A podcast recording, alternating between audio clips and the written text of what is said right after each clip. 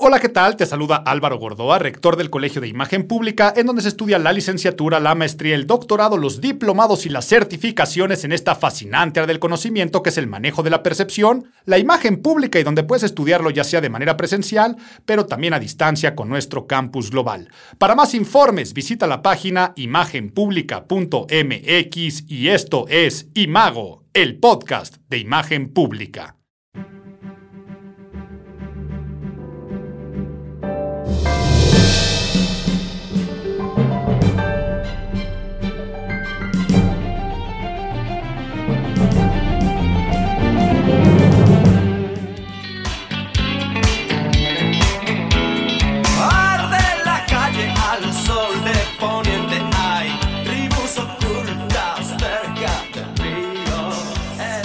Junio, junio, caluroso, muy caluroso mes de junio. Por eso es que decido abrir con una de mis canciones favoritas, o más que favoritas, de las que más tengo ancladas a los veranos, y es Escuela de Calor de Radio Futura, y la puse porque la estuve tarareando mucho este mes. No sé de dónde seas, no sé dónde me estés escuchando, no sé si en tu región también se rompieron récords de clima, de calor y en Ciudad de México, desde donde yo trabajo, grabo este podcast y hago toda mi vida. No, estamos acostumbrados al calor. Nadie nos enseñó a asistir a una escuela de calor.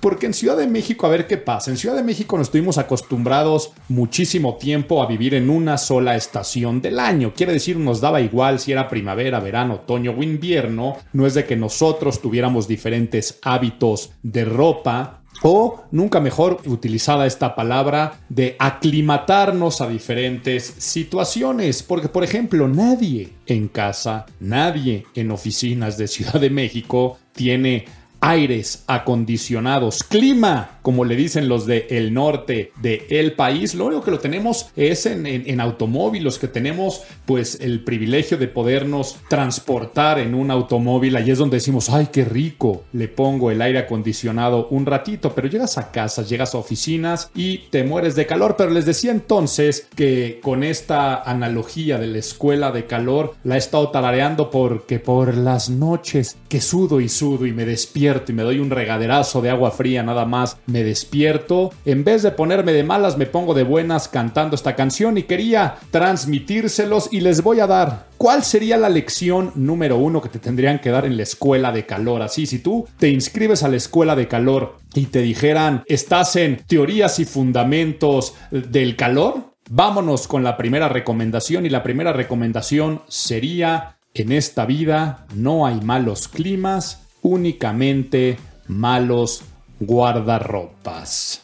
Y al decir esto que nada más hay malos guardarropas, ya te meterías entonces a teoría del calor 2 guardarropa básico y a ver si en Ciudad de México nos ponemos algún día ya a pensar que en temperaturas que sobrepasan los 30 grados, que no era lo común, a ver si ya nos empezamos a vestir de forma diferente, porque en Ciudad de México ves a alguien vestido de lino, ves a hombres de shorts y pareciera que, que está rompiendo con un protocolo del vestuario, con lo que se espera. La gente dice, qué ridículo, qué ridícula que vas vestido de lino. Estamos a los mismos climas y temperaturas de los lugares donde se utilizaría, pero no quiero perderme porque este mes, hablando de aventar agua y refrescarnos y echar cubetazos, yo creo que es uno de los meses donde más se vive el washing.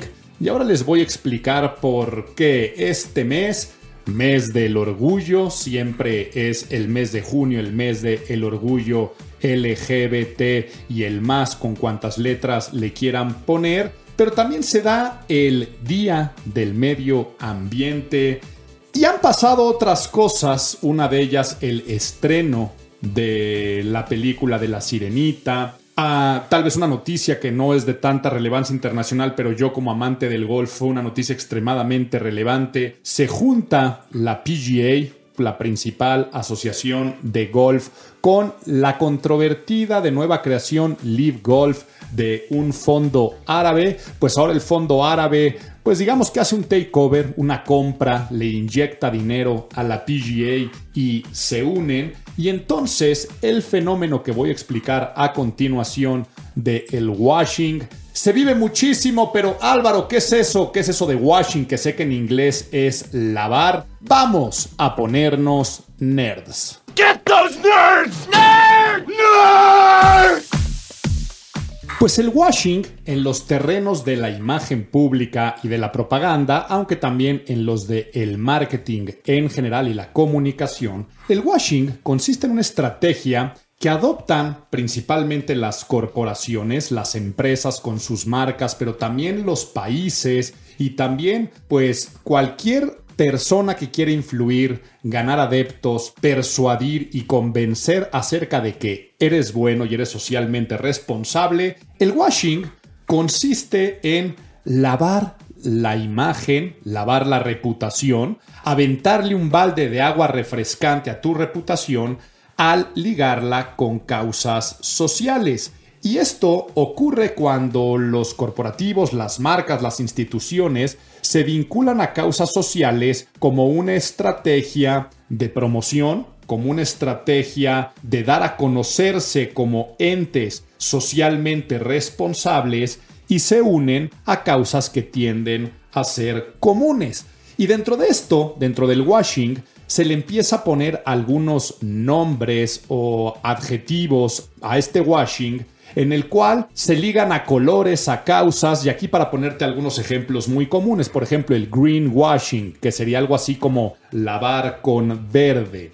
Greenwashing es cuando marcas que normalmente no son tan responsables con la ecología, pues se cuelgan de la causa verde, medioambiental y puede ser tan sencillo como, imagínate que eres una marca de detergentes y dices algo como, y por cada producto que compres estamos limpiando a los pelícanos de los derrames petroleros o ahora nuestra bolsa biodegradable pues te das cuenta que finalmente eres un detergente y no eres bueno con la ecología, ¿no? Imagínate que eres una empresa, produces llantas, ¿no? O sea, el automovilismo y las llantas, no sé por qué se me vino a la cabeza en esta estrategia por ser algo que contamina mucho. Imagínense que una marca como este Goodyear, Michelin, la que sea, dijera este, y ahora nuestras nuevas llantas hechas con hule reciclado por cada automóvil que avanza un kilómetro está salvando al planeta. Pues la realidad es que no, porque sigues contaminando. Ahora, no forzosamente tiene que ser hipócrita, ¿no? De que tú digas, yo realmente contamino y hago greenwashing. No se trata de subirte a ese tipo de olas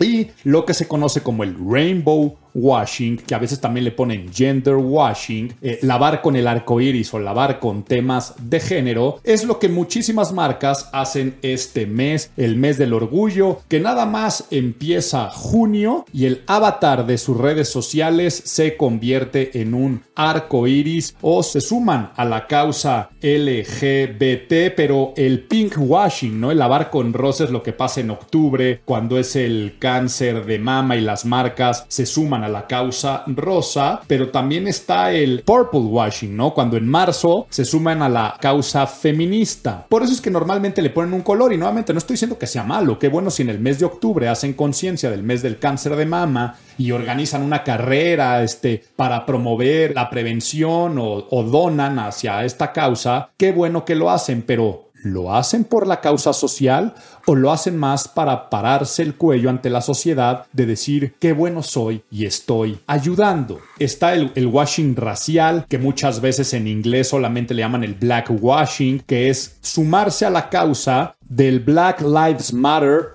o cualquier cuestión que tuviera que ver con el activismo racial en Estados Unidos. Y es, por ejemplo, algo que se debatió y se discutió mucho de esta película de La Sirenita que debuta este mes. ¿Lo está haciendo Disney realmente por inclusión real o más por una cuestión de black o race washing en el cual pues la raza de una sirenita tendría que ser irrelevante, ¿no? Y que cuando tú ves la película que está maravillosa, está excelente, sí suma un poco a la narrativa de la película. Pero a lo que voy es que tiene que ser totalmente irrelevante en el diálogo fuera de la película, pero es de lo que más se habló, ¿no? De lo que más se habló es que había decidido Disney poner a Ariel una actriz de raza negra y entonces gente muy a favor, gente con la mente muy cerrada en contra, pero lo que pasa es que la gente dice que Disney está cayendo mucho más en esto, ¿no? En el que tengo que ser socialmente responsable o incluyente, pero lo hace mucho más al mostrar, tú ves cualquier tipo de serie que produce y te vas a dar cuenta que hay una gran pluralidad en los personajes que están representados y qué bueno, pero ya le está llevando la crítica de si lo está haciendo más por propaganda de washing o por un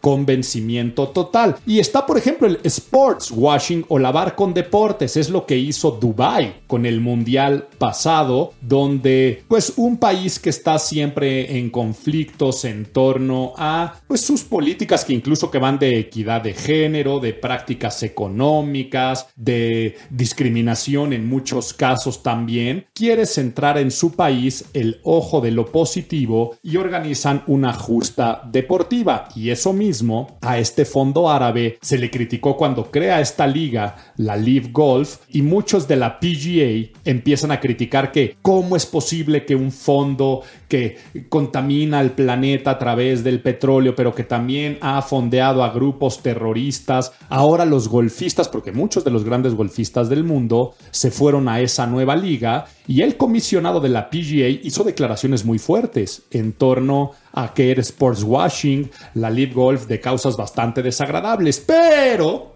se da el punto donde ahora llega este mismo fondo y le invierten dinero a la PGA y este mismo comisionado tiene que salir a decir, sé que voy a sonar hipócrita, pero la verdad es que eh, eh, se están haciendo buenas cosas por el deporte y entonces quiere decir que pues con dinero acabó bailando el perro eh, no estoy diciendo que sea esto algo bueno o malo, sino es un fenómeno totalmente natural. Y ahora cambian el discurso de que es muy bueno este fondo y lo que están haciendo. Entonces al principio se quejaban de que era sports washing y ahora resulta que es algo positivo. Entonces, en este mes en particular se vio y se vivió mucho el washing en general. Ay, se me acaba de venir a la cabeza es que no quiero saltar de un tema al otro porque si no me tuve que haber puesto nerd con ese tema. El otro día hasta leí el término de word washing o lavar con palabras, que es una técnica que siempre ha existido, el uso de eufemismos o lo contrario, que saben que se los voy a explicar en la parte del abuelito, porque que si además es el mes del orgullo y está esta parte de la palabra gay, eh, fue en el artículo que lo leí, ¿no? Que decían que muchas marcas estaban colgándose del rainbow washing en este mes, que sin realmente ser tan incluyentes o participar tanto en la causa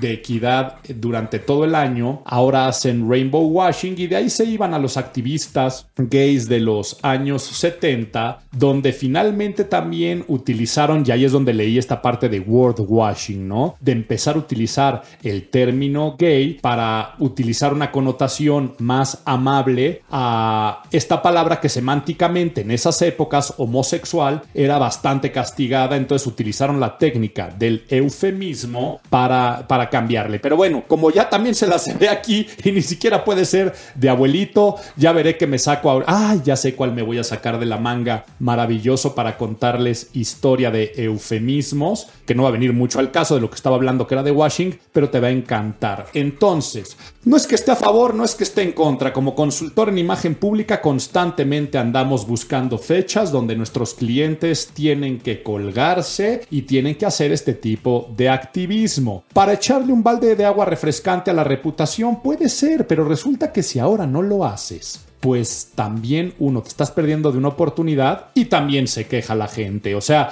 si empieza a ser 8 de marzo y no te cuelgas a la causa feminista o apoyas, o si es el mes de la inclusión y no haces algo, también entonces estamos en esta época tan compleja de, uy, y esta marca, esta empresa, este político, esta persona no fue ni siquiera para poner un tweet sumándose a nuestra causa, le importa tampoco entonces. Si te cuelgas a la causa medioambiental, haces greenwashing, si no te cuelgas a la causa medioambiental, pues eres totalmente una persona inconsciente con el planeta. Si te cuelgas a la causa del orgullo LGBT este mes, rainbow washing. Si no te cuelgas o haces el mínimo activismo sensibilización, uy, a esta empresa o a esta persona no le interesa. Entonces lo quería poner aquí en la mesa en temas de imagen pública, porque tal cual es una estrategia de imagen. O sea, si tú googleas qué es el washing a nivel reputacional, a nivel marca, o pones eh, greenwashing, este, pink washing, cualquiera de las palabras, lo primero que te va a decir es eso. Es una estrategia de limpiar la imagen. Pero aquí lo que yo quiero es dignificarlo un poco. El término washing sí está utilizado en el término de limpiar y si tú tienes que limpiar algo es porque está sucio. Entonces, si eres una empresa mala con el planeta y te cuelgas de la ecología, pues sí tendrás que estar utilizando la causa ecológica para limpiar tu imagen. Lo que quiero es que quitemos de la mente que el término washing es negativo. Me gusta por eso mucho más la parte de la purificación o me gusta más el balde de agua refrescante, ¿no? Más que hacer washing, vamos a llamarle hacer refreshing. Sí, vamos a echarnos un cubetazo de agua helada que en estas épocas de calor tanto hacen falta, pero refrescar la imagen de las marcas colgándose en las causas de acción o activismo social, tenemos que verlo como algo positivo porque no tiene que estar peleado. Si Disney hasta este tipo de cuestiones y un grupo considerado eh, e, en lucha minoritaria puede sentir un orgullo y una ganancia y por lo tanto ganar más también como película y convertirse en una de las películas más taquilleras de este año, qué bueno. Ganan todos. Y si alguien siente que pierde, es que me están robando mi infancia porque la sirenita era blanca y pelirroja, pues quien necesita terapia u otro tipo de cosas eres tú porque te estás creando un camino de infelicidad inexistente. Entonces, si la marca de detergentes dice que ahora su bolsa es biodegradable o que dice que con tu compra ahora vas a limpiar a los pelícanos, pues di que bueno. Es greenwashing, sí es greenwashing porque son detergentes y contaminan, pero entonces o dejas de usar detergentes y de plano eres una persona que dices yo no voy a este, contaminar nada a través de utilizar productos químicos para limpiar mi ropa y te pones en esa posición, o dices, pues ganamos todos. La empresa va a ganar más dinero a través de su greenwashing, el planeta ganará algo porque ahora la bolsa es biodegradable y pues yo si compro este producto puedo ayudar un poquito al medio ambiente de comprar un detergente a otro que de todas formas lo voy a utilizar, pues el que se colgó de la causa verde real, lo voy hacer. Y pasa lo mismo si todas las marcas hacen rainbow washing este mes, si todos a través de este poner la banderita del arco iris o hacer un anuncio que sea más incluyente en torno a la causa LGBT.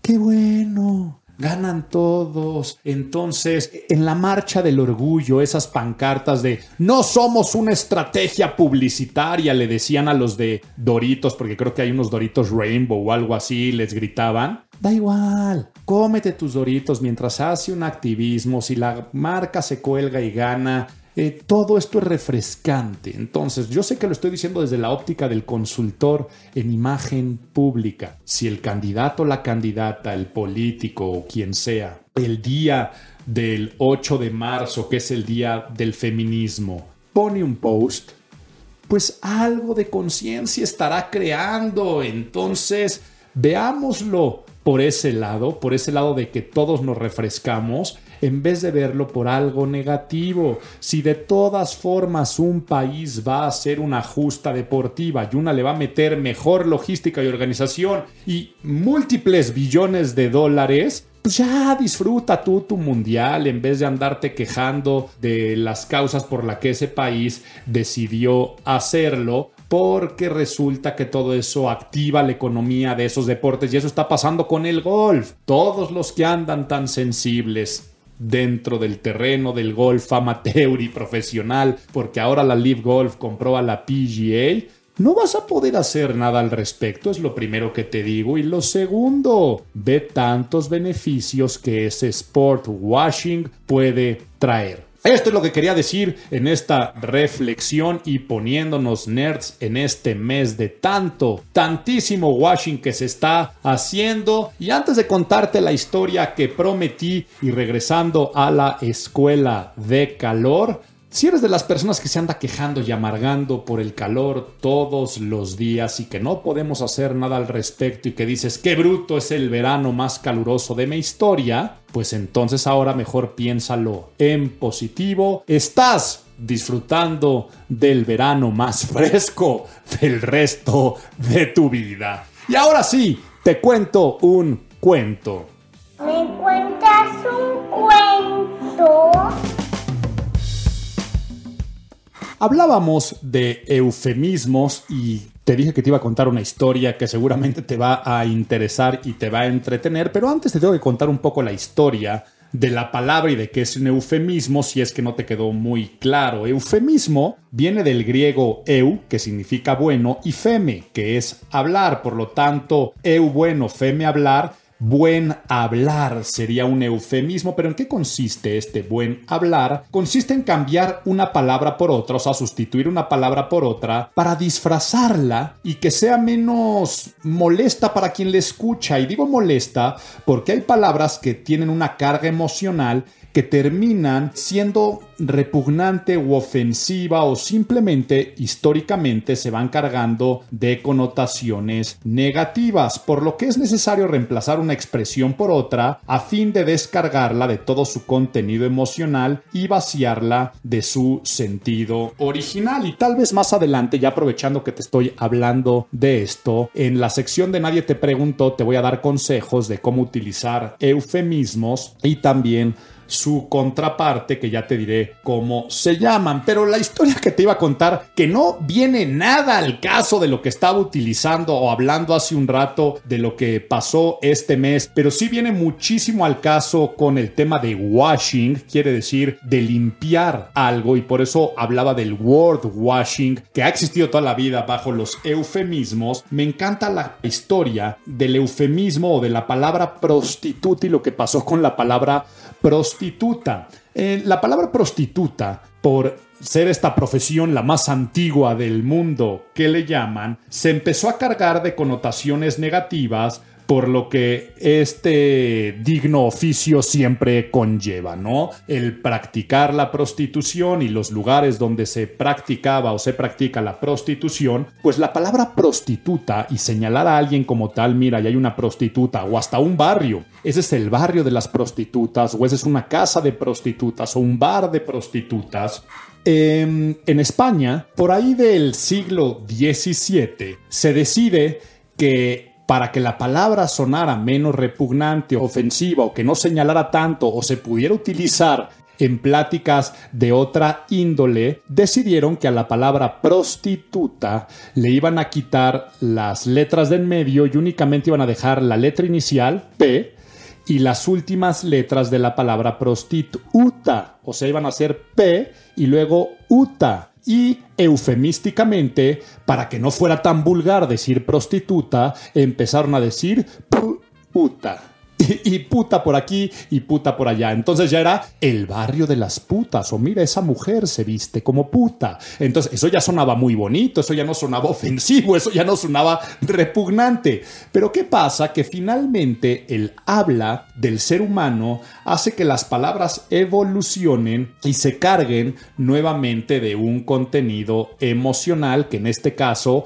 volvió a ser tan ofensivo de decir, no digas esa palabra que es horrible, no digas puta, sino di prostituta. Regresemos otra vez a todas sus palabras. Y así el día de hoy tenemos muchísimos eufemismos para esta profesión. Hoy tenemos sexoservidoras, trabajadoras sexuales, pero a lo largo de la historia han existido las eh, damas de compañía, las mujeres de la noche, las damas de la vida galante, las suripantas y todo este tipo de palabras que se han sido una representación de lo mismo, pero pues dándoles una refrescadita para que tal vez no suene tan ofensivo. Y esta es la historia que les quería contar. Eh, muchos eh, lexicólogos y personas estudiosas de la lengua Creían en un principio que la palabra este, puta y también puto provenía de el latín vulgar putus, que era niño, ¿no? Decir jovencito o un niño pequeño.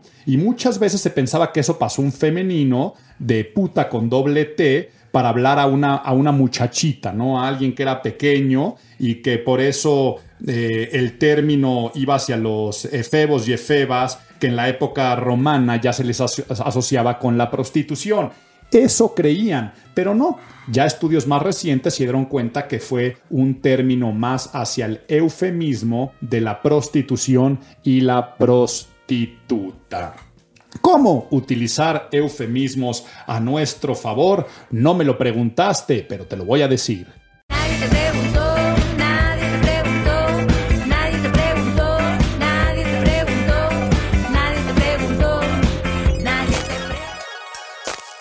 En tu día a día tienes que hablar y si hablas es seguramente para convencer, persuadir, incitar a que las personas hagan algo, que acepten algo o que rechacen algo. Somos una venta constante, vendemos nuestras ideas y tal vez tú literal que me estás escuchando vendes algún producto, vendes algún servicio. Por lo tanto, muchas veces las palabras generan objeciones por sí solas y tenemos que cambiarlas y reemplazarlas. Por ejemplo, uno de los más comunes es que algo no es caro, sino es valioso. Si alguien te pregunta por qué tan caro, tú tienes que cambiar y decir, mira, ¿por qué este producto es tan valioso? Mira el valor y centrarte en el valor porque caro se ve como una pérdida, valioso se ve como una ganancia. Imagínate que tú vendes bienes raíces. Eh, este inmueble no es pequeño, es acogedor. Eh, esto no es viejo, esto es vintage, ¿no? Que, que, está tan de moda. Esto no es tosco, este mueble no es tosco, este mueble es rústico. Y así también por cualquier causa. Imagínate, me voy a ir a temas clichés, ¿no? Que se debaten mucho y cliché me refiero a que se repite. El aborto, ¿no? Estar a favor o en contra del el aborto y que tanto está en, en agendas públicas constantemente. La palabra aborto es una palabra que genera sentimientos negativos. Se ha cargado a lo largo de la historia de, pues, de esta muerte, ¿no? Y de esto, esto repugnante que lleva en sí la palabra. Por eso, si tú estás a favor del mismo, normalmente no dicen estoy a favor del aborto. Dicen estoy a favor de la interrupción del embarazo pero además le meten la palabra voluntaria, a favor de la interrupción voluntaria del embarazo. Esa sería una forma de utilizar eufemismos a nuestro favor. Eh, estamos en épocas de guerras, ¿no? Pues no son guerras, son conflictos armados y los gobiernos no hablan de muertes de civiles inocentes, hablan de daños colaterales. Estamos en épocas donde ya no hay empleados, sino que existen colaboradores. Ya esos colaboradores ya no los corren, sino hacen reajustes laborales. Entonces, todo esto hace que el eufemismo se convierta en una técnica muy valiosa, pues da un enfoque y sobre todo una emoción nueva a las cosas, a las personas, a los sucesos. ¿Cómo utilizarlo en contra? Pues a través de los disfemismos. Así como están los eufemismos, están los disfemismos. Dis es mal y feme ya vimos que es hablar, por lo tanto el mal hablar o hablar mal, que no tiene que ser decir una grosería, es desenmascarar las palabras para que sean más ofensivas, repugnantes o molestas para quien las escucha. Entonces, en este caso, si tú estás en contra del aborto, pues le vas a decir siguiendo aborto, pero ¿qué tal si mejor le dices asesinato de bebés? Entonces, y es que estamos en contra del asesinato de bebés indefensos. Eso sería un disfemismo. Por lo tanto, es como, eh, vaya, aquí en México y en el gobierno actual, ¿no? La mafia del poder a un grupo que vela por algunos intereses se le llama mafia. Pero date cuenta cómo a las mafias en este país se les llama familias, ¿no? Eso viene desde las mafias italianas, pero este, eh, la familia michoacana, a ver, es un grupo criminal, pero no te llamas familia, eso es un eufemismo. Entonces, eh, bien interesante, ¿no? Que a las mafias y a los cárteles se les llama eh, familias y a los grupos corporativos se les llama mafias. Eso es una forma de poder utilizarlo a tu favor. Y ya que estaba en este tema, me voy a ir con los análisis del mes, pero va a ser extremadamente breve al grado que quiero nada más centrarme en una cosa. Pónganme nada más por mero protocolo la cortinilla informativa del análisis del mes.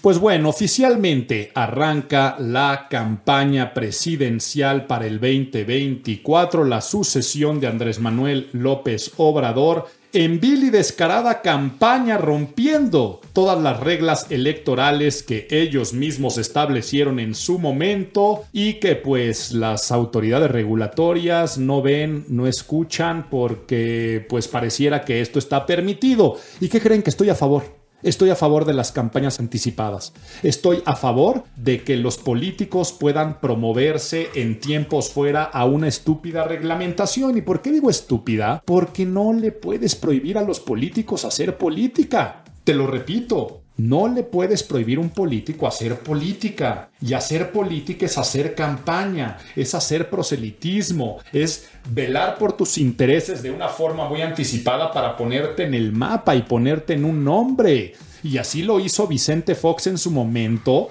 eh, tres años antes ya estaba en campaña y así se le adelantó a su propio partido y al, y al resto del país, convirtiéndolo en un candidato que fuera el ideal para lo que pasaba en ese momento y generando ciertos contrapesos.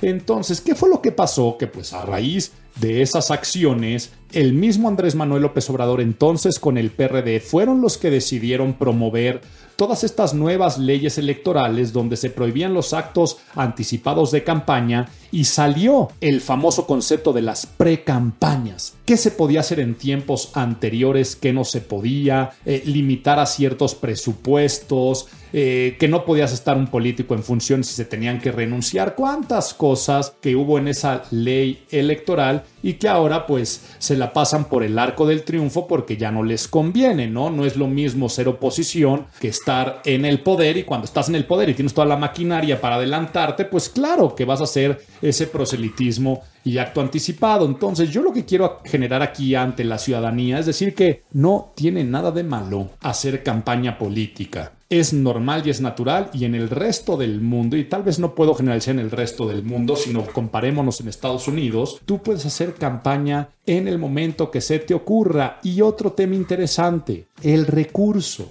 mientras el recurso se sepa de dónde proviene y mientras el recurso sea reportado, da igual eso de los topes de campaña. El problema es cuando el recurso proviene de lugares ilícitos o que tus impuestos, nuestros impuestos, nuestro dinero esté pagando esas campañas como es evidente que pasa en este país y eso no, no nos ofende, ¿no? Entonces, si un personaje de la política a nivel público o a nivel privado decide tapizar de este, espectaculares, eh, promover su fotografía, carteles, placearse, dar vueltas. Y hay empresarios, empresarias que quieren meter ahí su dinero. Adelante, ¿cuál es el problema? Es como hablaba con el tema del washing. ¿Y a ti qué? ¿Ok? ¿A ti qué? El problema es que recursos que tendrían que destinarse para otra cosa se utilicen para irse a la basura y regalar este, eh, playeras y tortas, rentar autobuses y microbuses para cargar gente como lo estamos viendo ahorita.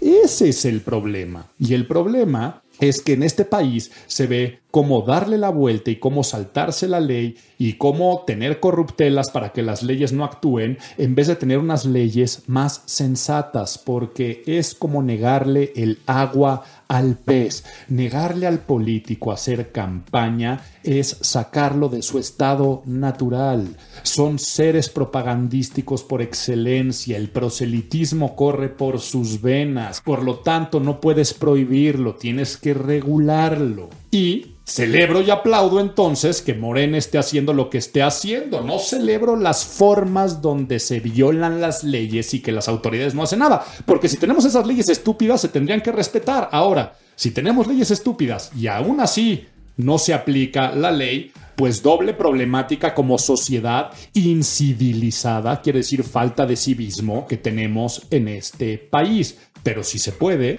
pues lo están haciendo. Burros los otros que se están tardando tanto y ahí sí vemos a que van en caballo de hacienda galopando a más no poder las famosas corcholatas, mientras vemos aquí este alito a Marco Cortés y a las oposiciones eh, están viendo cómo arman su caballito de palo, mientras los otros ya van en una contienda más que arrancada y acelerada. Va por México la oposición, como le quieran llamar. Cada vez están peor en generar un contrapeso y una oposición que pueda ser interesante. No se ponen de acuerdo con sus reglas y ya por fin este mes se ponen de cómo, ya por fin. ¿Cómo nos vamos a poner para seleccionar a nuestro candidato, a nuestra candidata?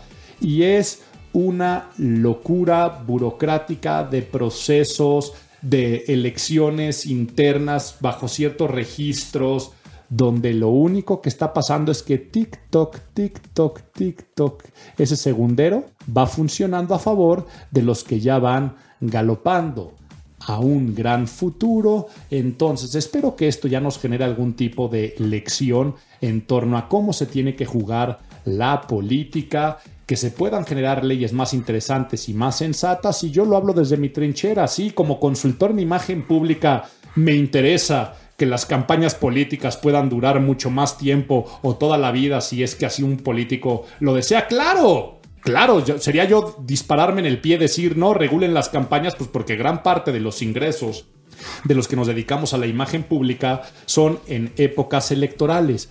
Pero ¿qué es lo que pasa?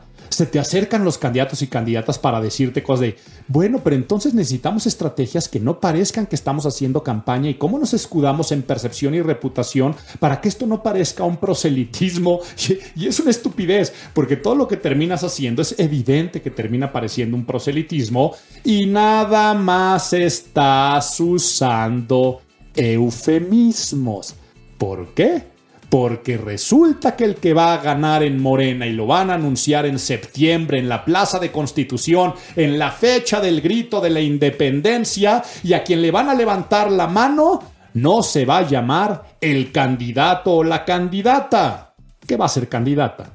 Si no se le va a llamar coordinador de la defensa de la cuarta transformación. Entonces, resulta que del 3 al 6 de septiembre es donde van a dar a conocer a, no me llamo candidato, a su coordinador de la defensa de la cuarta transformación y el día del grito 15 a 16 de septiembre le levantarán la mano no al candidato o candidata ganadora. No se confunda. Aquí no estamos haciendo campaña, estamos nada más presentando a la coordinadora de la defensa de la cuarta transformación. Entonces, así es como también se utilizan estas técnicas en la política actual. Nos fuimos rápido en este podcast caluroso, pero qué bueno que nos dan pilón. Que vuelva, que vuelva el pilón vuelva, que vuelva el. El gusto el detalle bonito, la costumbre que alegra el corazón.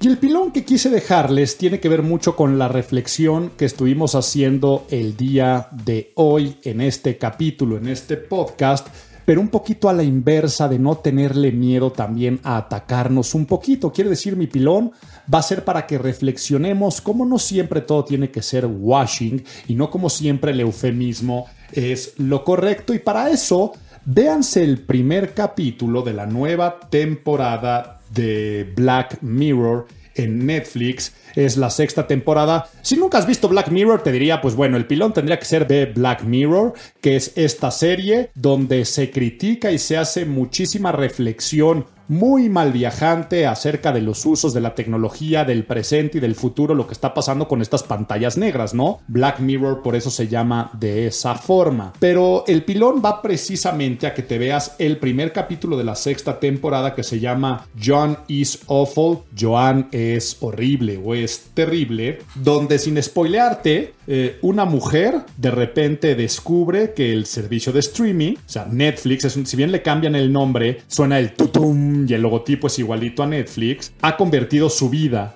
y todos sus secretos en una serie dramática protagonizada por Salma Hayek y me río porque Salma Hayek está maravillosa, pero también está maravilloso como el propio Netflix se atreve a autoatacarse entre reírse y hacer una sátira de ellos mismos, de sus términos y sus condiciones, de sus letras chiquitas, de cómo eh, a, través de generar eh, el dramatismo eh, que va a generar reproducciones, están dispuestos a hacer lo que quieran. Pero también en ese mismo capítulo está muy interesante los temas de imagen, ¿no? no les quiero spoilear nada, pero cómo se meten este tipo de demandas por daños a la imagen, tanto Salma Hayek como la tal Joan, eh, está padrísimo, además tiene un storytelling increíble, eh, te explota la cabeza al terminar divertidísimo el, capítulo, pero lo están haciendo constantemente porque me vi el segundo capítulo que se llama Lock Henry y, también es una propia crítica al servicio de lo que está pasando con Netflix y las reproducciones y los documentales de crímenes.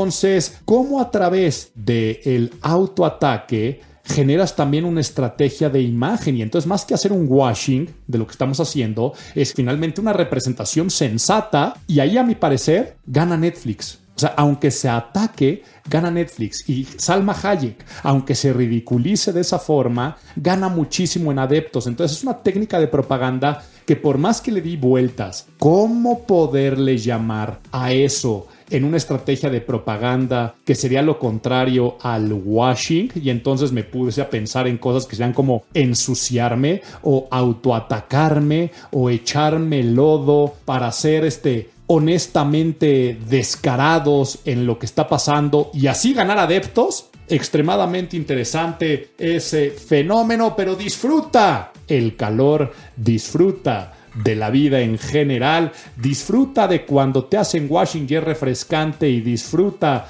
también acerca del uso de estas estrategias. Yo disfruté mucho este capítulo, espero que tú también. Nos vemos el próximo mes de julio. Siempre recuerda que imagen es poder.